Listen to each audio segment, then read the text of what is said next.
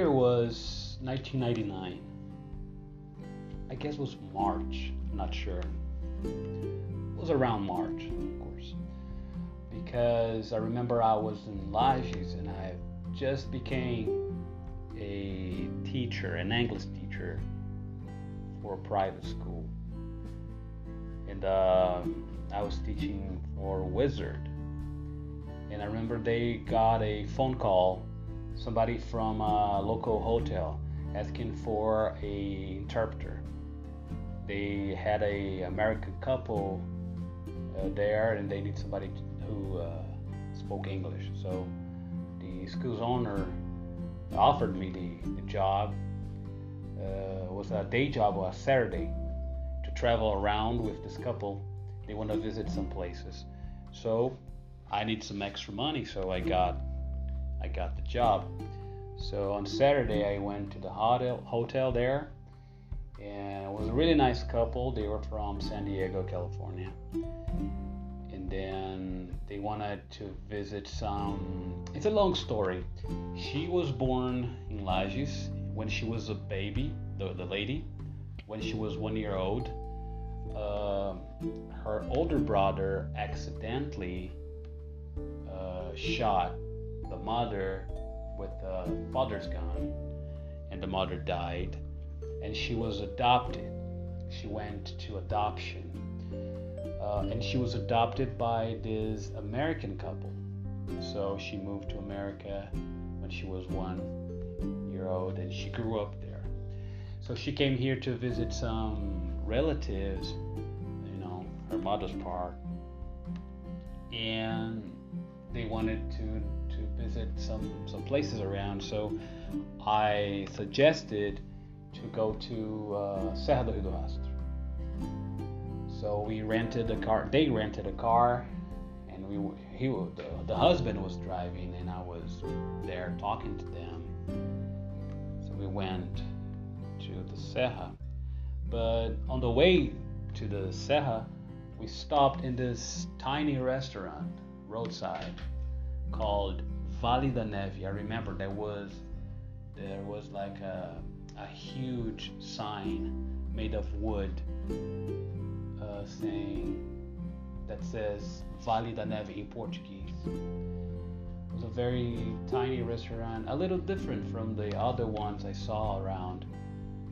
And I saw this old man in front of the restaurant at a table having a coffee, I guess, with uh, a side of polenta. And uh, that was peculiar. I, I, said, so I was, I don't, I remember, say something like, hey, do you like coffee and polenta? I say something like that. And he answered me back in Portuguese, but with a very strong American accent. His figure was American, the way he dressed, the hat, a white shirt inside of social pants, like suit pants and, uh, and boots, and um, I don't know in his pocket some pants.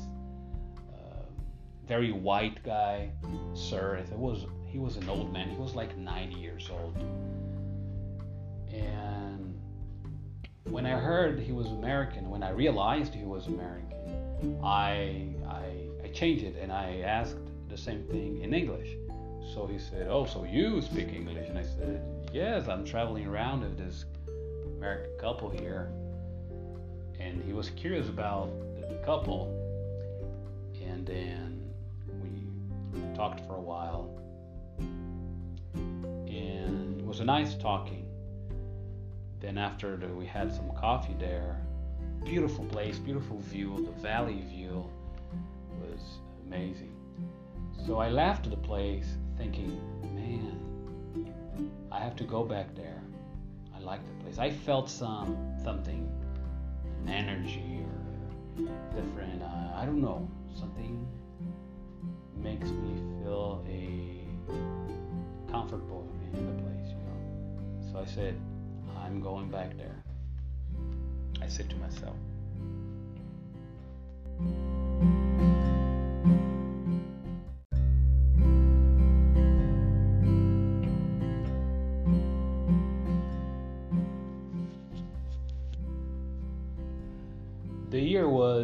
1999.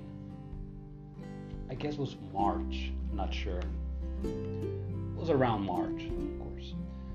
Because I remember I was in Lages and I just became a teacher, an English teacher for a private school. And um, I was teaching for Wizard.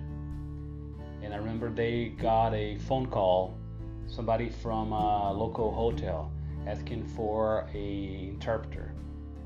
They had a American couple uh, there, and they need somebody who uh, spoke English. So the school's owner offered me the, the job. Uh, it was a day job on a Saturday to travel around with this couple. They want to visit some places. So I need some extra money, so I got I got the job. So on Saturday I went to the hotel hotel there, and it was a really nice couple. They were from San Diego, California, and then they wanted to visit some. It's a long story. She was born in Lages when she was a baby, the, the lady, when she was one year old. Uh, her older brother accidentally uh, shot the mother with the father's gun, and the mother died, and she was adopted. She went to adoption, uh, and she was adopted by this American couple. So she moved to America when she was one year old, and she grew up there. So she came here to visit some relatives, you know, her mother's part, and they wanted to visit some some places around. So I suggested to go to uh, Serra do Rio do Rastro. So we rented a car. They rented a car, and we he the, the husband was driving, and I was there talking to them.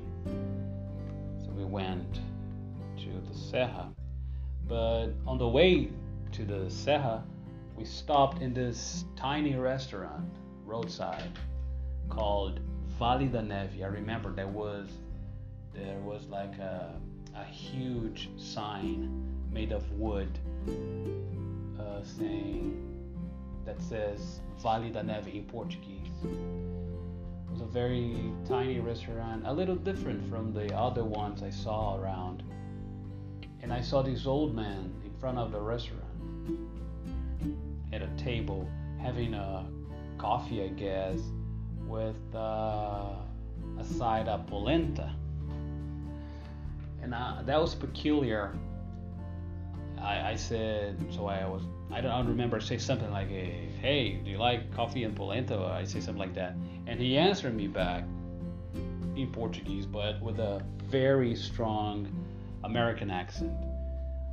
His figure was American, the way he dressed, the hat, a white shirt inside of uh, social pants, like suit pants and, and boots, and um, I don't know in his pocket some pants. Uh, very white guy, sir. It was, he was an old man. He was like 90 years old.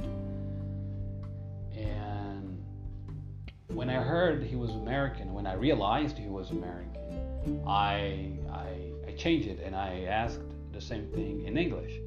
So he said, Oh, so you speak English? And I said, Yes, I'm traveling around with this American couple here.